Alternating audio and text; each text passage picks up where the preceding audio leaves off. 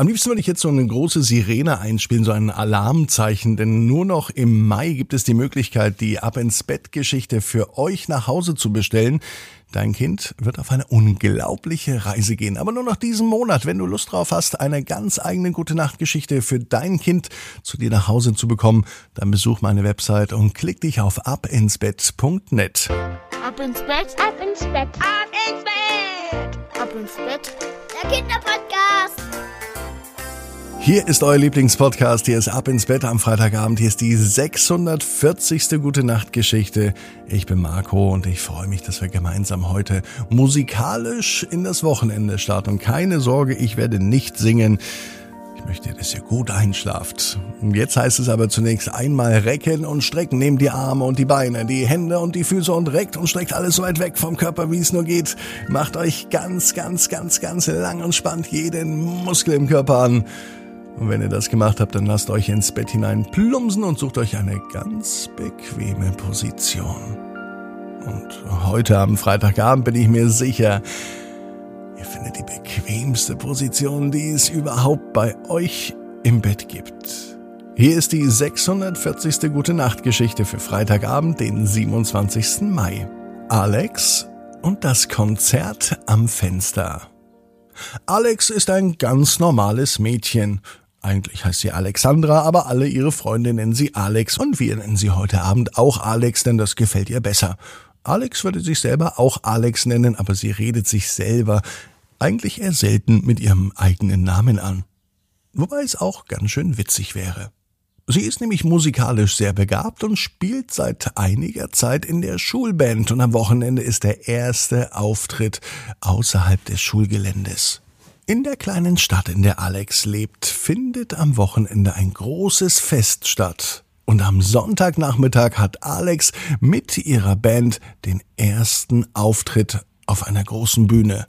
Die halbe Schule hat sich angekündigt, alle wollen zuschauen und gemeinsam mit der Schulband eine gute Zeit haben.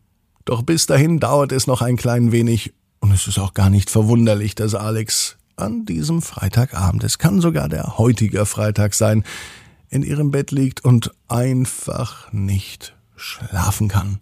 Viel lieber wäre jetzt schon Sonntag, viel lieber würde sie ihre Gitarre nehmen und viel lieber würde sie beim Stadtfest auf der Bühne sein. Doch die Zeit bis dahin scheint still zu stehen. So muss sich Unendlichkeit anfühlen, denkt sich Alex, und sie schaut aus dem Fenster. Ein wenig frische Luft sollte nicht schaden, und deswegen öffnet sie das Fenster. Genau in dem Moment, als sie das Fenster öffnet, sieht sie im Baum gegenüber einen kleinen Vogel sitzen. Er schaut direkt zu Alex. Und Alex schaut direkt zu diesem kleinen Vogel. Seltsamerweise fliegt er nicht weg, sonst sind doch die Vögel meistens ängstlich und erschrecken sich und fliegen einfach davon und sie sind nie mehr wiedergesehen.